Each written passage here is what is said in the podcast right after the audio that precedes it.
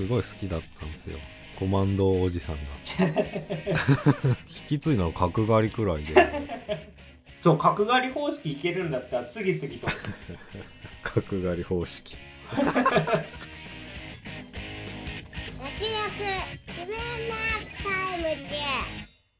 どうも慎太郎です。どうも曽我ですこの番組は映像業界で働く編集マンとアニメ業界に携わる構成作家が映画について話すラジオです。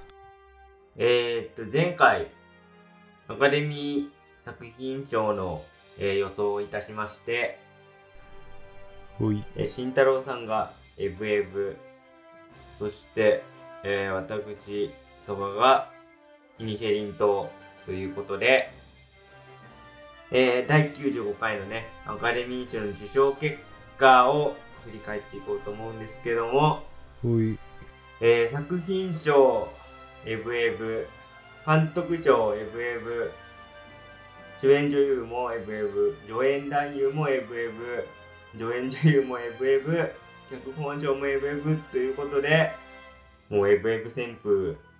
えまあね慎太郎さんは見事予想的中なんですけどここまでなんか独走するとはちょっと思わなかったですよね。うんそうだよね。なんかもうちょいばらけるかなってぶっちゃけ思ってて。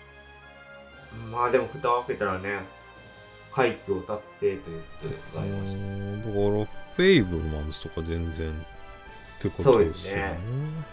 あとはまあ結局ね「トップガン」もそこまでうーんまあ。伸びずというでもまあこんなもんかなと思ってるけど。まあまあまあ。音響賞ですかね。確まあちょっとあれですけどアニメ賞はねあのギレルモ・デルトロのピノッキオとか撮ってたり。うん。あと、国際映画賞で西部戦線異常なし取ってて、まあ、西部戦線も結構うん。受賞してましたね。作曲賞とか、だからそれらはネッ撮影賞。トでネット配信そうですね。ネットフリッってクスことです作品ですね。まあ、そんな、えー、うん FM 一人勝ち、まあちょっとキーホイクワンがまた泣かせてくれましたね うーん。あれはちょっとずるいというか、あのー プレゼンターはだってインディ・ジョーンズで、まあそれはちょっとね。これもう完全に狙いに来たよと思いましたけど。いや感動的でしたね。なんか最初キーホイクワンに渡そうとするんだけどね。でキーホイクワンは受け取らずにプロデューサー彼彼に渡してってやるんだよね。あれも良かったよね。よかったね。人柄がうん。すごい伝わるうん。場面でしたね、そんなエブエブですけど、はい。えー僕たちもまあ一応エブエブ会やりまして、そうですね。前回特集させていただきました。えーかの有名なラジオ番組アフターシックスジャンクションですか。はい。アトロクさんですよね、まあ、映画評論でいう、えー有名な歌丸さんもエブエブやってらしたとやってましたね。ましたそれが金曜日18日ですかね。ではい。我々がエブエブを上げたのが？えー、っとですね配信日は3月14 14日。ですね。いえこれ重要ですね。まあ収録もちょっと早いですけどね。そうですね。いや歌丸さんもクレヨンしんちゃんのこと言ってましたね まあしかもなんか流れまですごい似ちゃってて ちょっと恥ずかしかったんですけどね。すごいなんかかぶってたよね。話し方が。まさかクレシンで被るとは思わなかったですよね。うん。まあね。まあその一点においてはちょっとうちのポッドキャスト聞いた人の方がいち早くね確信をつかんでたっていうね まあその一点においてなんですだけなんですけど。いやでもそれだけ、まあ、先輩の、あのー収録時の発言がね、的を射ていたってことですね、これは。うーん。まあまあたまたまね。まあでもそう思いますよそれは。そうですよね。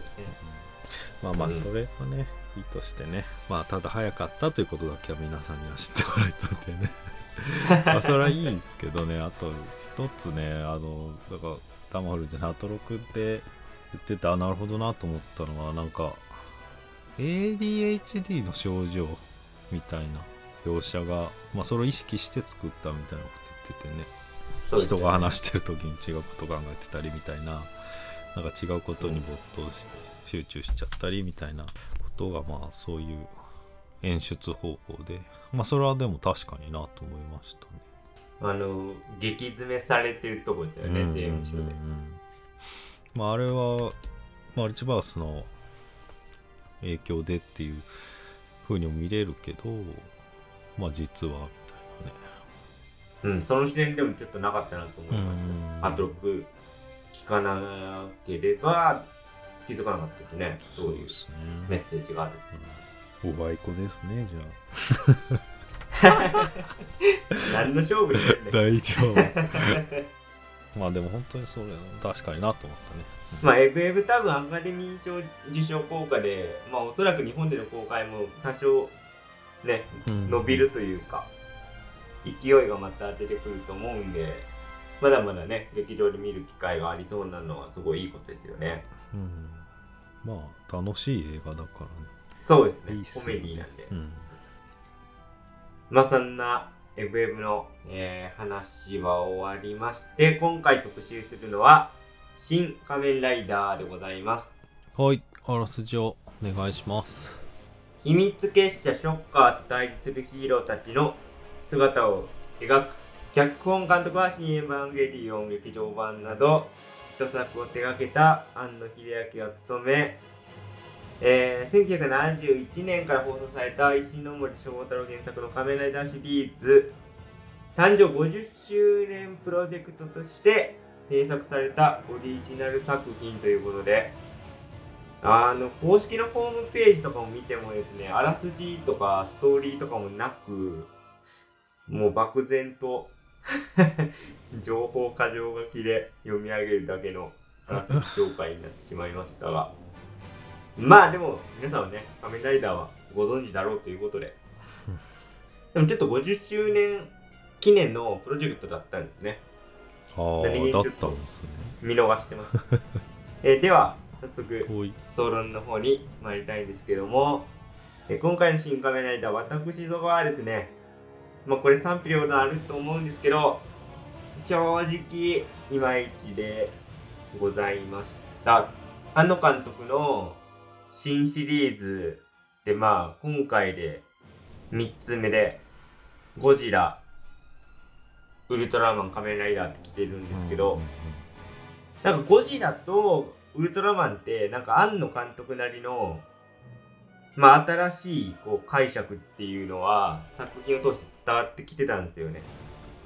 うんけど今回の仮面ライダーって僕にはその要素が薄く見えていや結局なんかエヴァンゲリオンじゃんって思っちゃいましたね。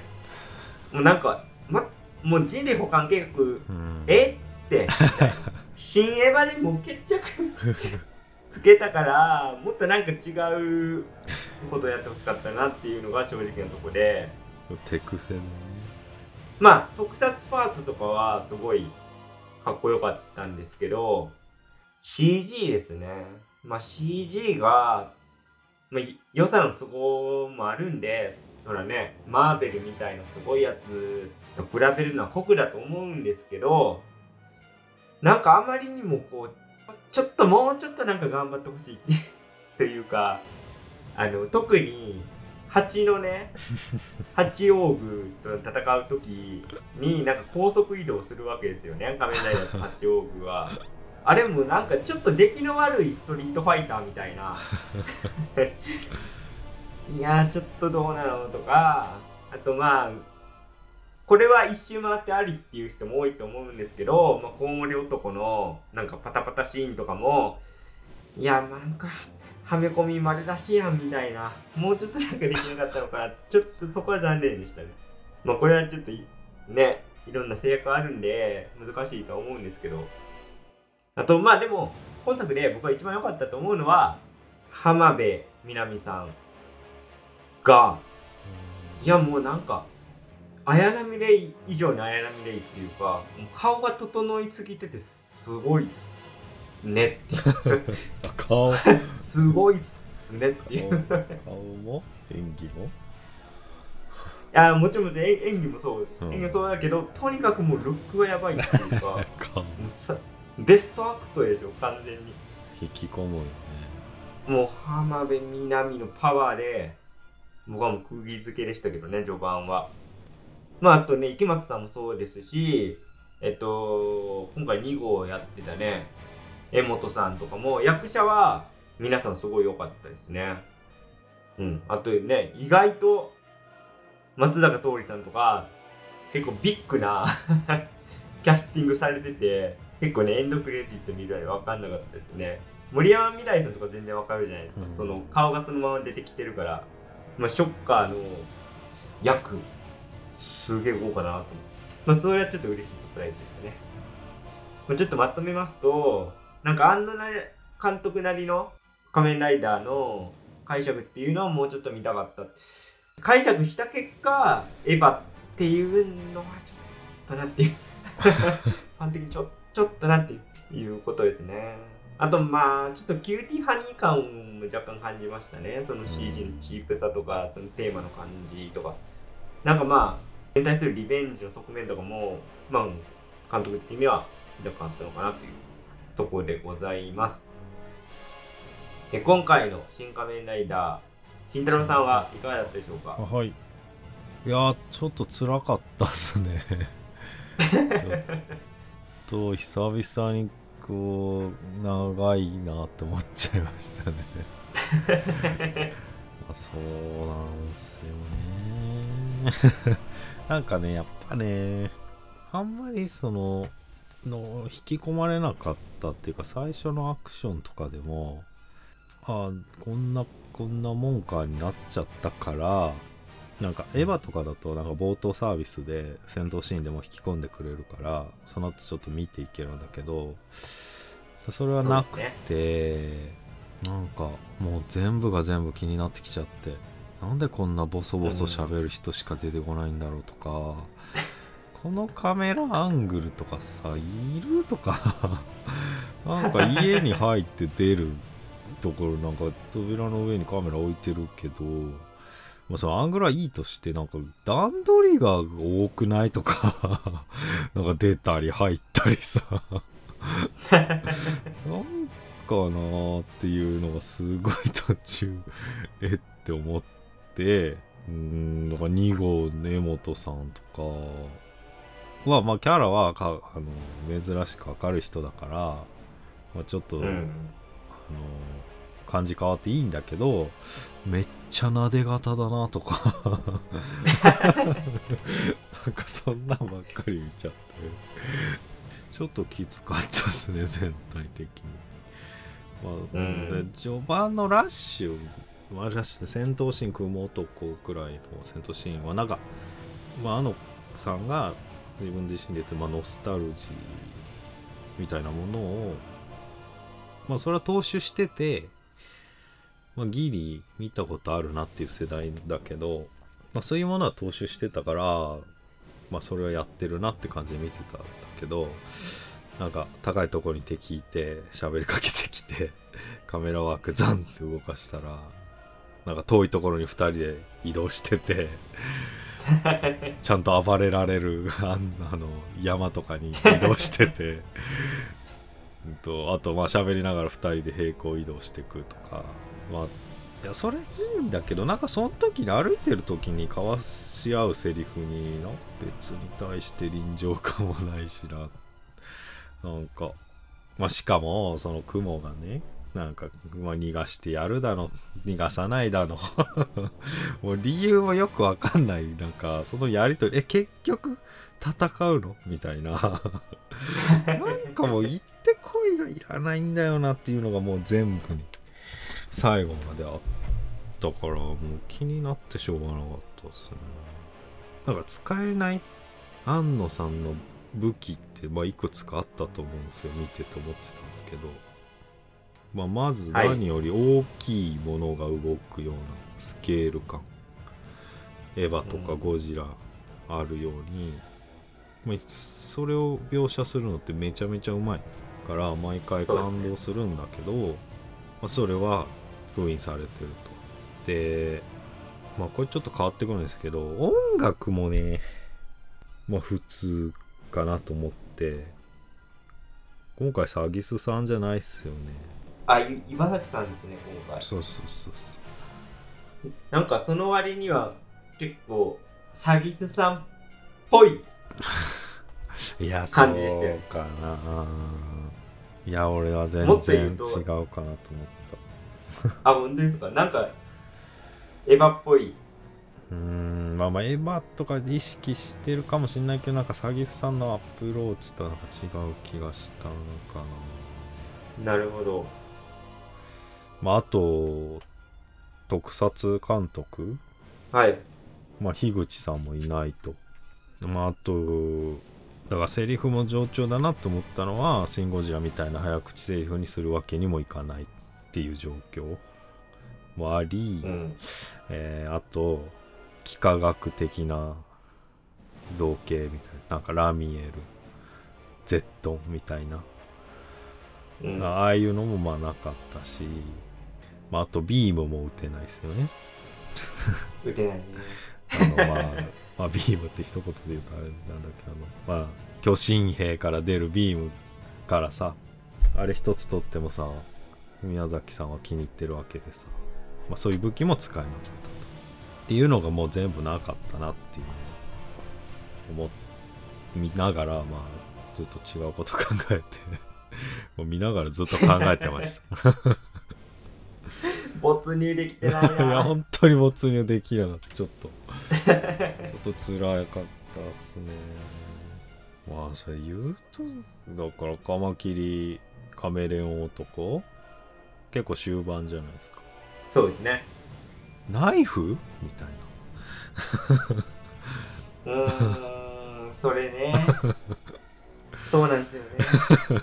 あそれ思った。ねまあてかまあちょっと。いやうん、ナイフっていうかもう全体的に弱くねっていう。そうだよね。透明マント一発。そうそう。一発野郎だから。なんかさそのカメレオンの特殊能力である透明マントでなんかこう立ち向かってほしいじゃん。ああその後も、もう最初だけじゃん。うん、かすぐやられちゃうからとか。あとまあだから他のオーブもそうだよね。長澤まさみさんのやつなんてなんかいやカメラ界で終わってるし。まあこれはそういうギャグだと思うんだけどいやなんかちょっと弱すぎんって全体的うにん。は思っちゃないんか聞いてるのか。てかあんま聞いてないよね別に。そうなんですよ。出て損してるぐらいあるよね。うん。うん。いやだからなんなんでそこにこだわりがないんだろうみたいなだから全体的にないやあの焦って作らなくてもいいと思うんですけどみたいな。50周年だからか。いやまあしかもその東映さんも絡んでるから。いやなんかやっぱチン・ゴジラの時とは全然違うなっていう。なんか思っちゃいました。ね なんかこんなんであれなんですけど。まあだからいいとまあまあいいところとしたらなんか浜辺美波と池松壮亮歩いてる時に後ろから、えっと、バイクがついてきてたのは、まあ、あれもノスタルジーなんですけど、まあ、バイク可愛かったんでよかったなって まあバイク生きてる設定なんで。昔の仮面ライダー。まあねサイクロンかっこよかったうん。サイクロンかっこよかったよねなんかいろいろうん。飛ぶとか、あのなんかそうそう変形するギミックとかもうん。うんうんちゃんとやってたしよかったんじゃないですか？うん。でだからそまあそうね。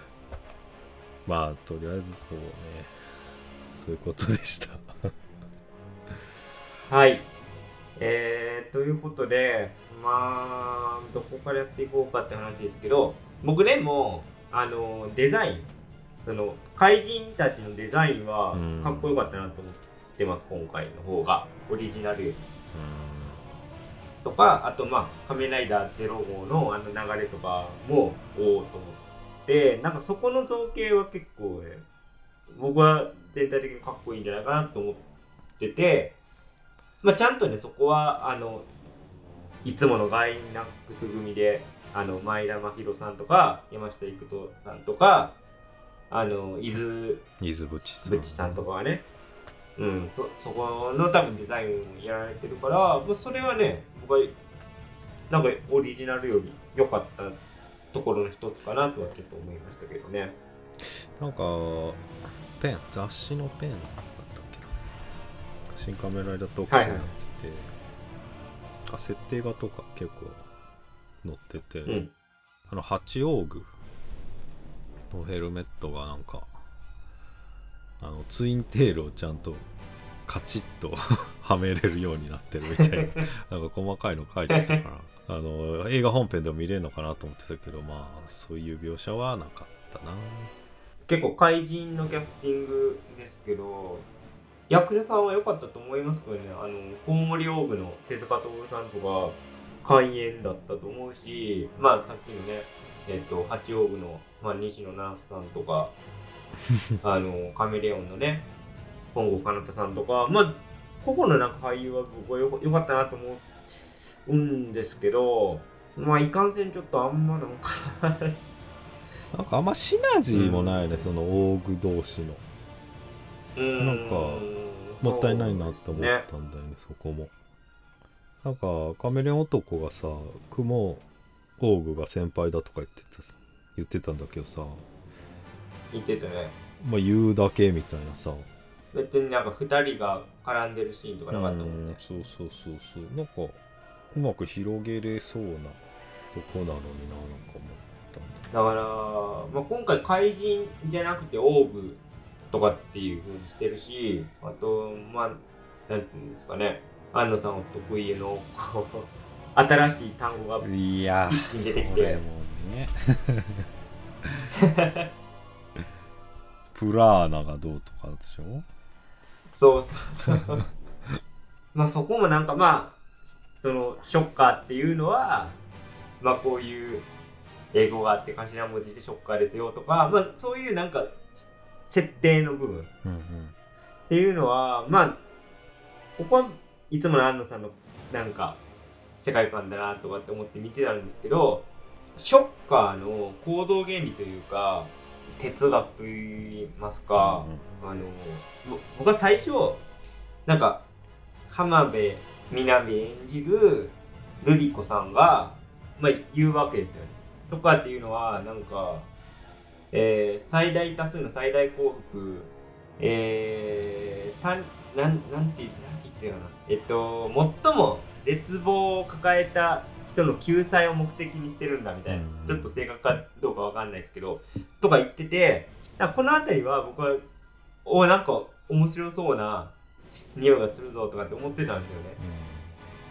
で、まあ、最大多数の最大幸福っていうのは哲学的に言うと功利主義っていう考え方で最も絶望を抱えた人の救済最も絶望を抱えた人っていうのがあ怪人なんだな今回はとかって思ったらなんか面白そうになりそうじゃないですか、それを救済していくと、でそれに対してじゃあ仮面ライダーはどういう感じに立ち向かっていくのかってこうワクワクしてて見てたらいやまあ結局そのショッカーがやりたいのは人類保管計画でみたいになってきたら、なんかもうワクワク感がないっていうかうーんってなっちゃいましうんだからそのさ一番絶望を抱えてる人たちっていうのはあの誰かよくわかんないっていうかさ、た、うん。言ってるだけっていうかえだから怪人ってことだった？うん、怪人ってことだったと思うんですよ。だからあの森山未来さん演じる一郎とそのだから、えっと、主人公の本郷がまあ共存関係じゃない。こう理不尽な出来事によって両親を亡くしたっていう共通点がありながらも各々こう思考するものが全然違うっていうところとかなんかまあすごい面白そうにできる人物配置だなとか見て取れたんですけどね。もうちょっとなんかそこを深めてほしかったなというか。だからショッカーの理想とあのー森山未来の理想は違うってことないやその辺もちょっとよくわかんないですなんかあんまり接続されてないっていうか。うんそうそうそう。っていうことになっちゃってるだからその人類保管計画が結局最大の絶望を抱えてる人たちを救うのかっていうことになってくるよそうなってはそこはあんま関係そう関係ないんだ。ようん。でそもそもショッカーの創設者の人あの松尾鈴木さんがやってましたけど その人死んじゃうじゃん早々に。うん、AI 残してね。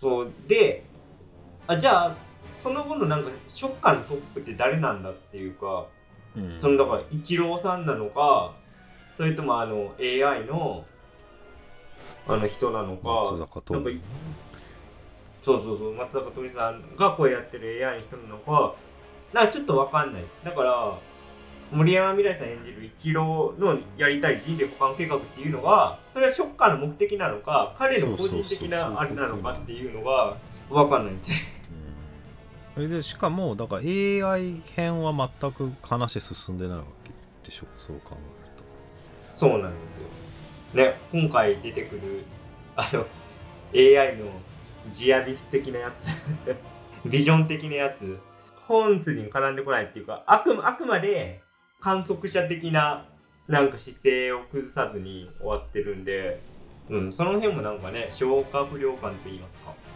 うーんどうなのかな？まあ、ちょっと汲み取れなかったっすね。もう別に最後に出てきてなんか言うでもないしね。うん。まあだからショッカーで組み立ててたのに森山未来が乱入してきてるっていう構図になってるよね。ここはね、ちょっとまあ、まだ、整理できてないですね、ぶっちゃけね。見て、そんなに日にちも経ってないっていうのもあるのかもしれないですが、どうだっけ？でもあの椅子はショッカーが作ったんだっけ？森山未来が座ってた。それはそうなんじゃないですか。うんそうだよねあでもまあうん蜂の蜂王具も似たようなことしようとしてたよねそうですね。そう今言われて気づきますけど、まあまあ確かに。うんだからちょっとあんまうんだからつながりが全然描かれないしそのなんか次はこいつのとこに行く。次はこいつのとこに行くがまたそのまあやっぱ段取り臭くて。ちょっと1話完結型にした方がいいなっていう。そこも辛かったんだ。まあ、ちょっと僕はその哲学的に読み解こう読み解こうとしすぎたのがまあ悪かったのかもしれないですけどそのまあ別に功利主義は否定されるのは別にいいんですけどじゃあ代わりに出てくるのがなんか人類保管計画だっていうのもまあまあ100歩譲って、まあ、安野さんのなんかライフワークなんだとしてそこは人類保管計画は。じゃあ仮面ライダーの掲げるその、うんうんヒーローとしてのあり方っていうのは何かっていうところをちょっと考えたいんですけどその浜辺美波さんが多分言ってたと思うんですけどその幸せっていう感じそれが辛いっていう感じがあって ね、辛いにこ出した幸せみたいなことを、まあ、再三言う。たとえ自分が不幸になっても、人を幸せにするのがヒーローだみたいなことを言うんですよ。ちょっと正確じゃないんですけどうん、多分こういうようなニュアンスのこと言うんですよね。あだから、これがなんか今回の、その安野さんなりのヒーロー像というか、なのかなって。僕はちょっと期待してたんですよね。あ、これと、なんかショッカーが掲げる、その、ね、絶望した人たちの救済みたいなのがなんかこう、対立していくのかとかって思ったら、いやまあ結局その、仮面ライダー1号の自己犠牲で終わりましたみたいな。うん。それでいいのかなって思って。まああいや、本郷は良かった。か。かっこよかったし、なんていうんですかね、彼の意思を継いで2号が、まあ、新たな仮面ライダーになっていくっていうのも、まあ、長いとしては綺麗なんだけど、うん。もうちょっとなんか違う回答にしてほしかったなっていうのが正直なところですね。えーまあだからやっぱり引き痛みをまあ引き受けるみたいなことだよね。仮面ライダーは。そうですね、うん、今回のライダーはそういう人でしたねまあ浜辺美波もまあそう。いうまあだから痛みのない世界を作ろうとしてるものへのアンチテーゼとしてああまあ確かに。そこはつながってくるかな。まあいつものやつですけど。どうなんですかねそのまあ人物配置的には、まあ、本郷武が新宿じゃないですか。でで一郎が玄道なのか？みたいな。ちょちょっとなそそこら辺もなんかあんま整理できてないんですけどまだ。もうまあでまあルリ子さんは綾綾波レーダーとして。うん。でまあ八王子がまあ飛鳥とかだとしたらうんなんかなんかちぐはぐだなっていう。その親子関係は描こうとしてるじゃないですか。そのルリ子さんがいてで緑川博士がいてで、まあ、一郎さんがいてみたいな、まあでもそれもなんかうーんね緑川博士早々に死んじゃうしまあルリ子を頼むみたいな感じは言ってたけど。うん、うん、まあまあそれも一つの自己犠牲というか。コウモリ男とのシーンですごい無数の浜辺美波さんが出てきてあの辺りは新エヴァでやってた綾波レイがいっぱいいるみたいなうん。いやてかさまあそれはいいんだけどそれなぞってるだけになっちゃってるよね。そうなんです意味ないっていうか何何を伝えたかったのそう何がしたい？結局全員殺すでしょ一瞬で、まあ、全然役に立ってないよな そのまあ物語の中でもメタ的にも意味ないっていうか。あと、まあ、今回ねそのちょっとあの SF 的な理屈忘れましたけど死体が泡みたいになって消えていくじゃないですか、うんうんうんまあ、あの辺りも新エヴァでいうところの綾綾波がそのパシャって液体で消えるみたいな、うんうんなんかそれの反復なのかなとかってこう思ってたんですけどちょっとあれなんですかね。焼き直しに見えてしまう。もう怪人死んだらああなるってたから昔も。まあちょうどいいやみたいな。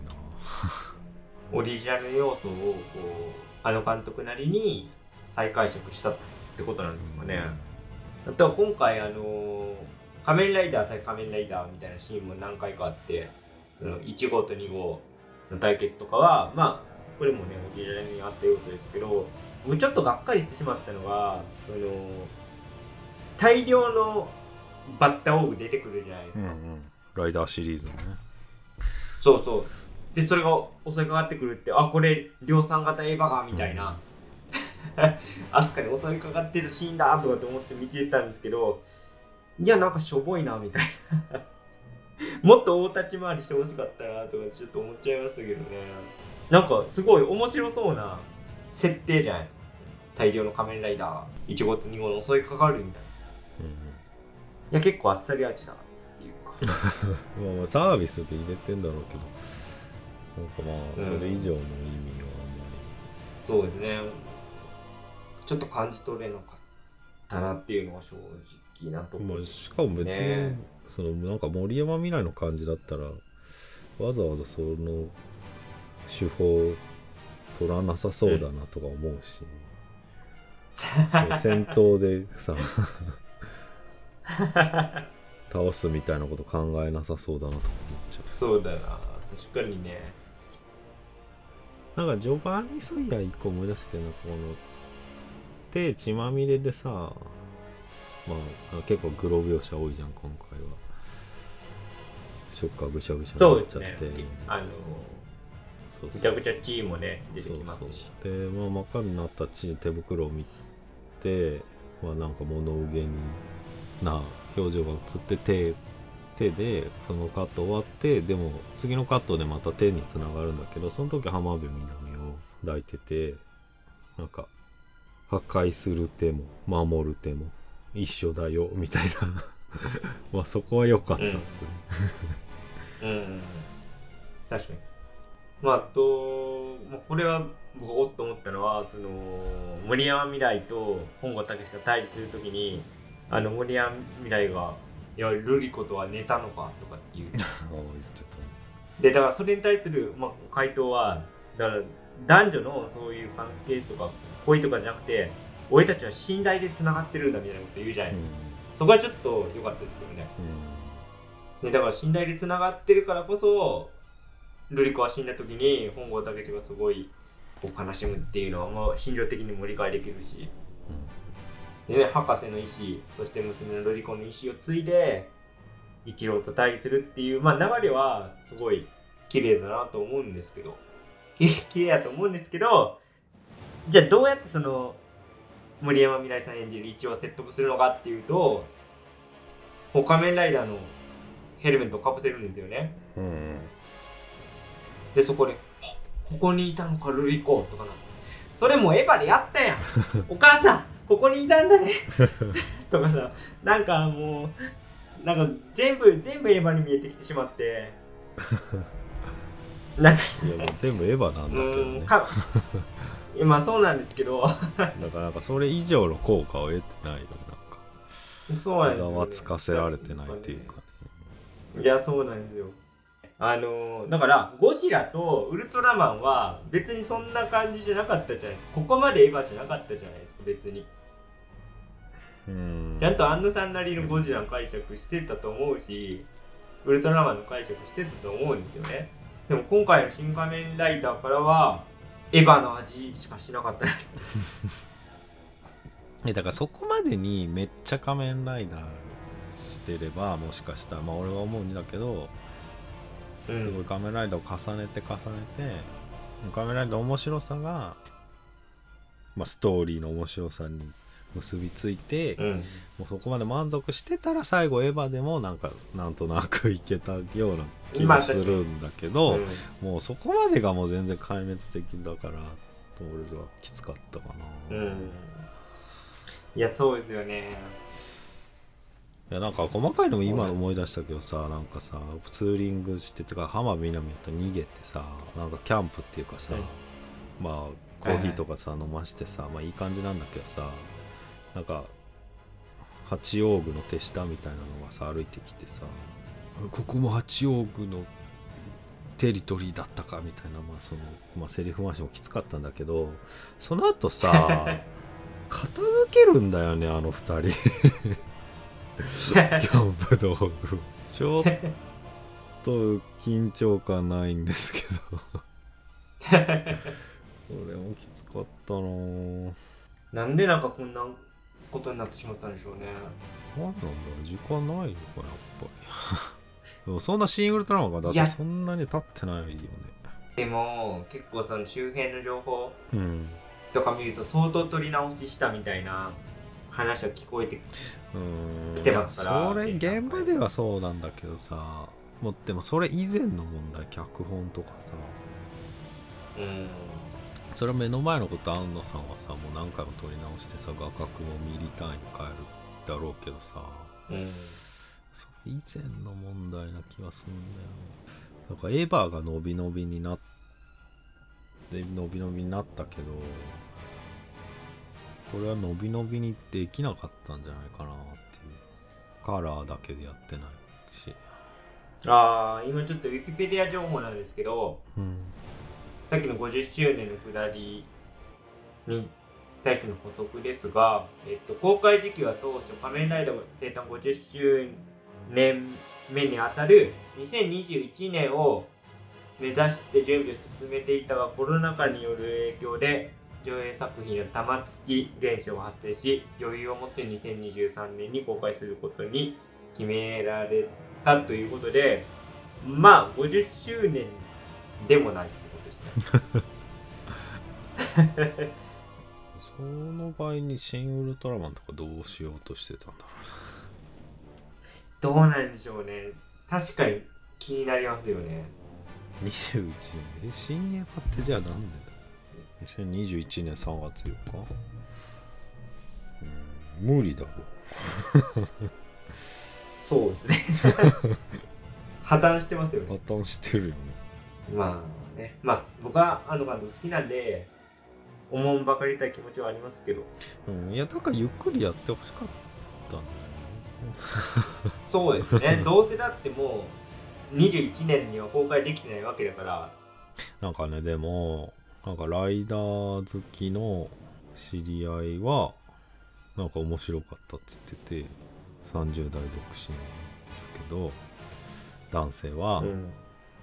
まあか昔のまあライダーをなぞってるのもそうだけどなんか新しいライダーも結構ファイズとか結構なぞっててなんかそういうとこではまあテンションが上がったみたいなことは言ってたけえー、あそうなんですね。平成ライダーとかも入ってきてるんだ。またなんか仮面ライダーファーストネクストっていう作品が2000仮面ライダーザファーストか2005年にあるんだけどなんかマスクのギギミックとかはなんかそれと一緒なんだって。へえ結構ロボットっぽいっていうかサイボーグっぽい感じでしたよね。今回。うーん。まあだからその152号をリメイクしたみたいな作品が2005年にもあってっていう状況だからうーん。まあそれが良かったってなんかその人は言ってたんだけどリメイクした作品と被るのもそれはどうなのかなとかって俺は思った。もう10 18年前か。18年前の作品だからもうむしろその仮面ライダーの歴史としてうん。真似したのかなとかっていうのもあるけど、まあ、正直そんな多分売れた作品ではない だからだからあのイチローさんが最終的にさ仮面ライダーゼロ号って立ち向かってくるじゃん。でそれでまあライダー対ライダーの構図が出てくるじゃないですか、うん1対2ではあるけど。だそのあたりはあの平成仮面ライダーっぽいですよね。その、うんうんいっぱいライダーが出てきてバトルロワイヤルするみたいなやつがあったと思うんですけど、龍騎ねあそうそうそう龍騎そんな感じでしたけどなんかまあそういうのがインスピレーションの源の一つなのかなとは、まあ、ちょっと思います今のお話聞いてたら。リトルピープルね。そう。懐かしすぎる懐かしい。宇野さんね。リトルピープルの時代。リトルピープル龍騎仮面ライダー龍騎を例に持ってきて。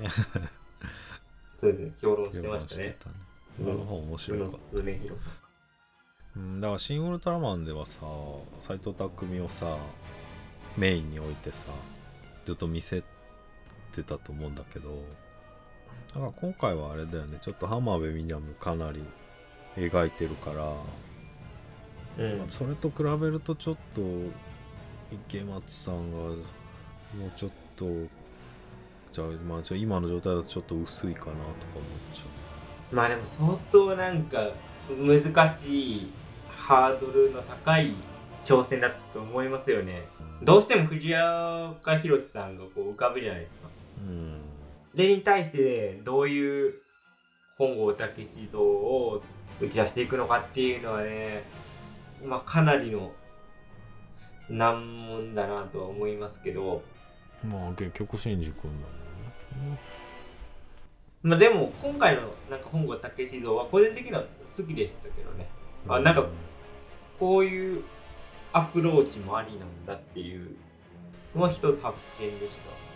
池松さんはいいんだけどなんかオーグとの絡みもなんかいまいちお互いのなんかかなんか絡み合いきれてないっていうか特に雲男とかなんかお互いの話聞いてるっていう、なんか本当に違和感しかなくてほんと辛かった。序盤だしあのうーん辛かったな。まああと浜辺とか熊とか倒した後の浜辺美波とのやり取りでなんか結構確信めいたことを池松さんが言うんだけどそれさっき自分仮面ライダーになったって気づいた人言えるかなみたいなセリフがあって。ちょっと早くない？と思ったセリフあったんだよね。さっきだよと思って。ううん、なんかそういうとこからのちょっと不信感。だからそういう意味ではだからハムビ南のあのキャラクターはなんか無理させることなくなんか少しずつ積み重ねることでキャラクター描写ができてるって言えるよねそれはまあ最初はだってそのお父さんがやってたことには結構否定的だったじゃないですか、でまあ理想主義なんだみたいな、お父さんのやってることは。ってなってたけど、まあ、最終的にはお父さんと同じことをやって。でそれでお兄さんを説得してっていう意味では花辺美波が実は一番成長したうんうん。キャラでもある気がする。うんうん。そこを丁寧にやってると思いますね。まあゆえに。すごい魅力的に見えるという。ちょっと押されてるよねやっぱだ。うんまあだから新仮面ライダーはまあその他もろもろあって新仮面ライダーは2号だっていうまあ説もある。けどね。そう。ですね、僕はそう受け取りましたけどね、うん。なんかまあね。政府に属することもまあまあしょうがないかみたいな感じで。まあ、今回だから斎藤工さん演じるウルトラマンいるじゃないですか、うん。ウルトラマンじゃないけ。いいやだからさもうそんなんさ DC におけるスーパーマンじゃないですか。いやなそんなんウルトラマン来たらワンパンやんみたいな。なんかなんかちょっとそういう考えがあったもんよぎっちゃうんですよね。どえでもあれわかんないでしょウルトラマンになるか。えどういうことですか？そのあじあぬパワーが残ってるかどうか残ってるるかどうか。いやマルチバースかもしれないまあ確かにそれは。ねそれは確定じゃないああーそうか。まあ確かにそれはそうかもしれないでシン・ゴジのあの竹野内の豊とシン・ウルトラマンの竹野内豊多分違うかなんかためらいなく八王子を撃ち殺してたじゃないですか、あこの感じなんかシン・ウルトラマンだなっていう 謎の確信がありましたけど。まあキャラはまあ一緒だけど。うんだだからでもそう思わないとそりゃそうなっちゃうよ。その まあワンパーマンンになっちゃうよね。うん。まあていやかそのもう。それが怖いからそう思うようにしたのもあるし 自己防衛機能が。そりゃそうでしょ 今ちょっとウィキペディア見ながら整理したんですけどやっぱりショッカーのやりたいことと、そのイチローがやりたかった人類保管結構は全く別物っぽい。ショッカーの創設者が、まあ、亡くなったじゃないですか、で AI に託した。託したよねでその託されたやつは愛っていううん、うん、や。つそうそう。肩体持ってない AI そうそうそう。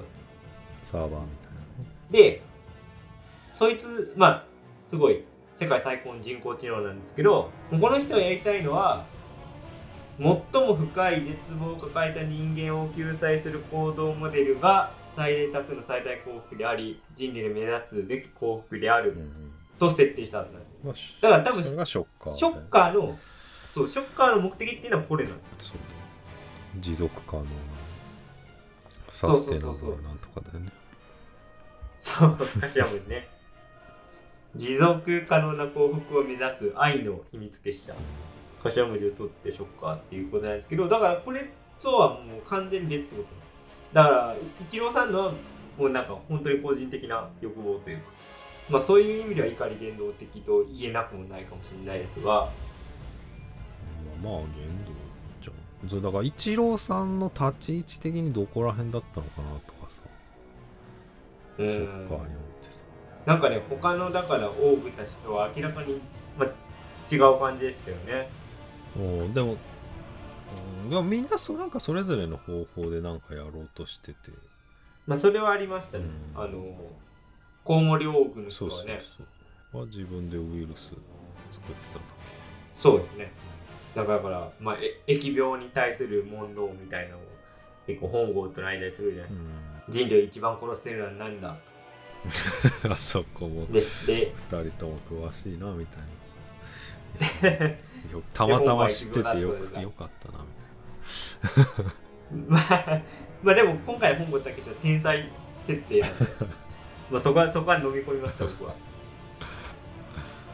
そう戦争でも飢餓でもない疫病だっていうたいなうん。だから、まあ、確かにあの博士はすごい自分なりにやりたかったことはうん。あっただろうしあの八王子もねだからそういう意味ではあったよね確固たる信念がうんとマイノリティに力を持たせるとだやばいことになるよみたいな過激な。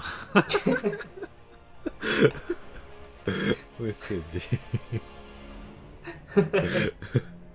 そのだからショッカーがやりたいことが最も深い絶望を抱えた人間を救済ってなってるんですけどだそこを描いてないからちょっとあんましっくりこないのかなって思いましたね。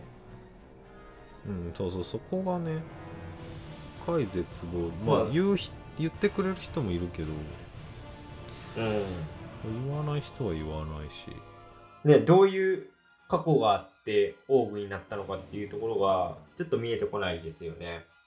あなんかこんな悲惨な過去があったらそれはちょっともう人間に対して固くなりになってしまうなみたいななんかバックボーンをねもうちょっと見せてほしかったかもしれないですね。まああのイチローさんに関してはねちょっと回想シーンでやってましたけどもう一他のうん。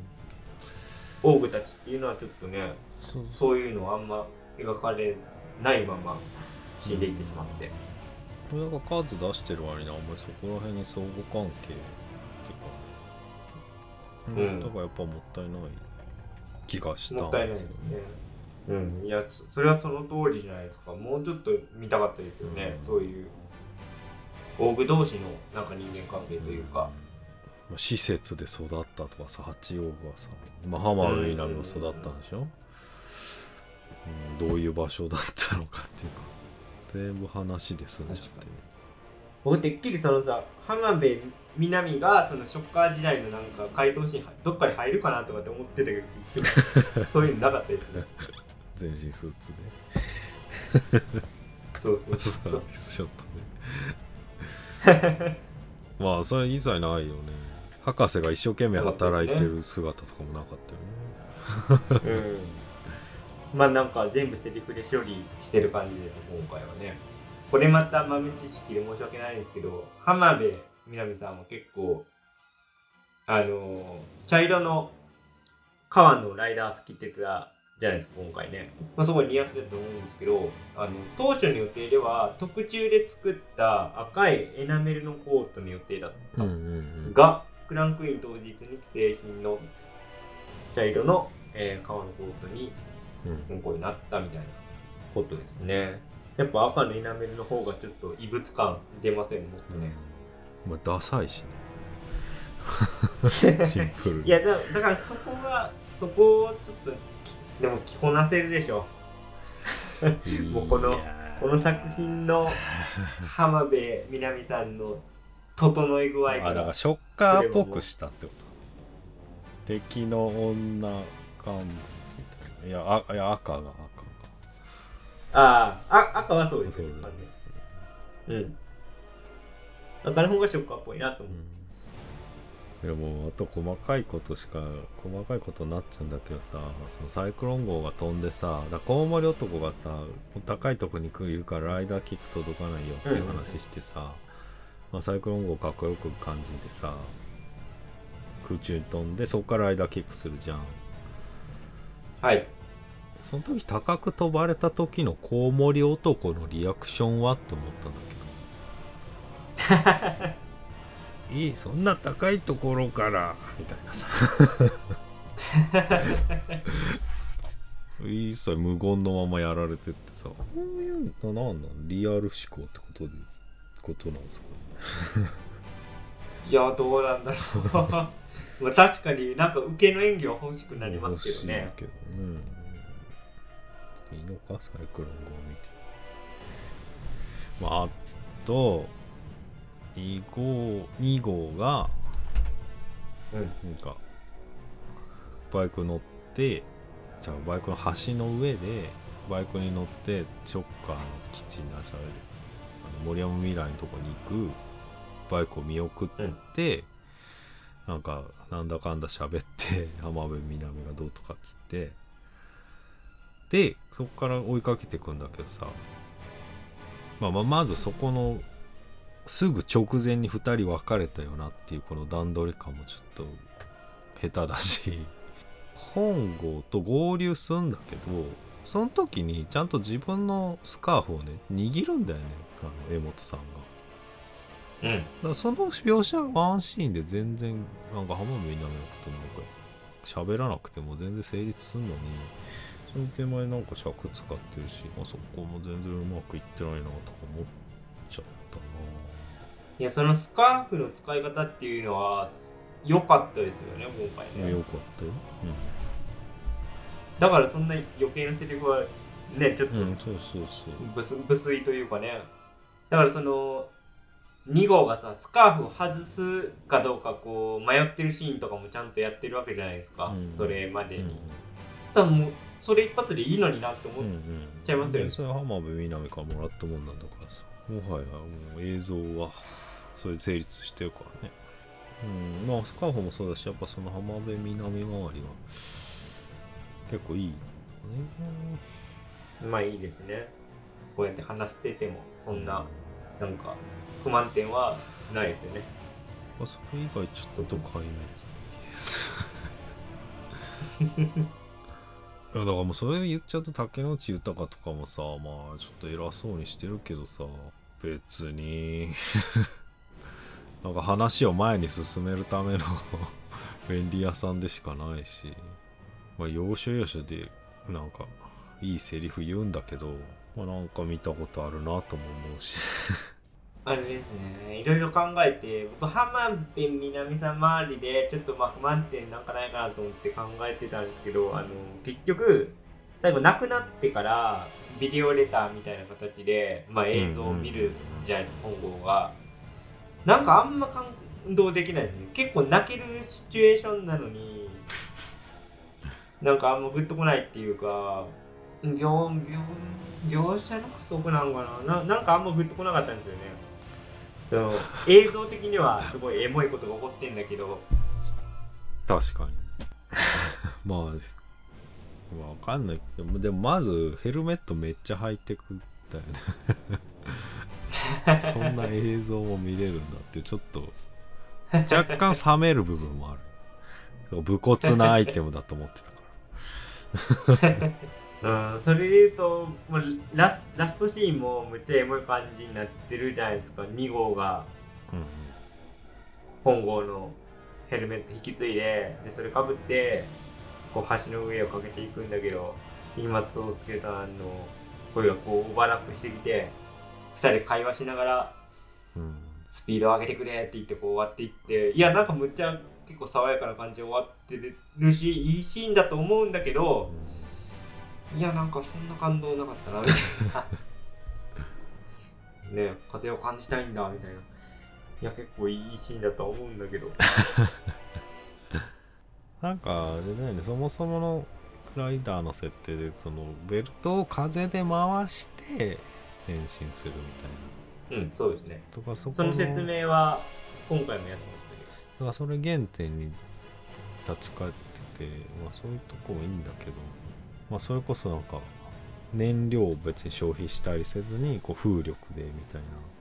なんかそういう特徴がもともとあって、まあでも2校はねそれすら必要ない、うん、すげえと思ってなんか2号ね2号の役者さんがなんかバイクに乗れなかったんだって。えそうなんですか、うんうん。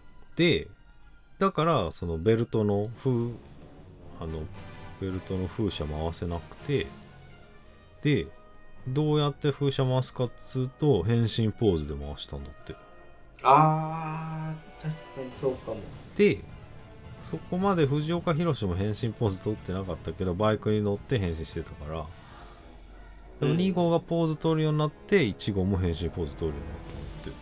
えー、そうなんだ。知らなかったですね。さっきの。それはあれですねオオリジナルの。あそうそう元の。藤岡弘さんはい。でさっき登場した30代独身男性から聞きました。本当に好きなんでしょうねいやめっちゃ好き。うん今後まあい一応その安野さんがやってたえー、ジャパンヒーローユニバースはこれで一旦終わりってことなんですかね。まあ、続編はあるのかどうかっていうとこですけどね。なんか監督脚本庵野秀明っていうのに期待しすぎたのかなっていう。うーん。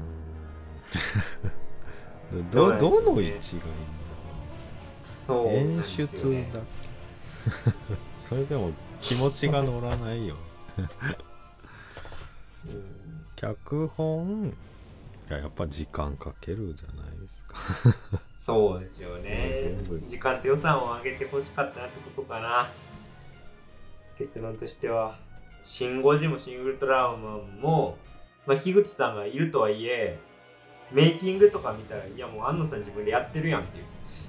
ことだからな、時間と予算さえあればまあ、シン・ゴジもでも構想から結構かけてる記憶があるかうんら安野さんはこれ以降どういう白紙っすか？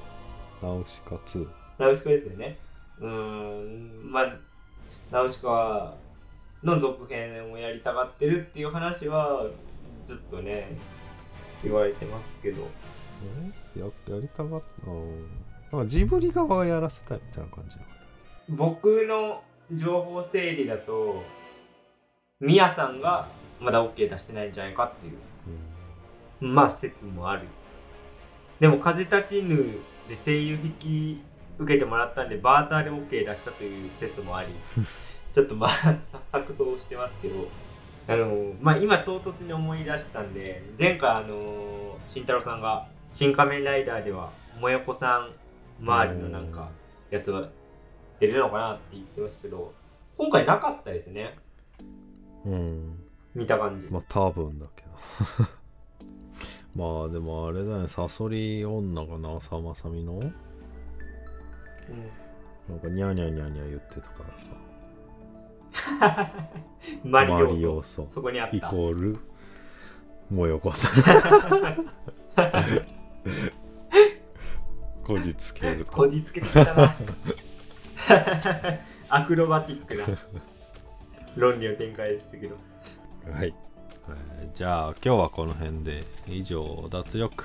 イエマタイムズでした、ありがとうございました。ありがとうございました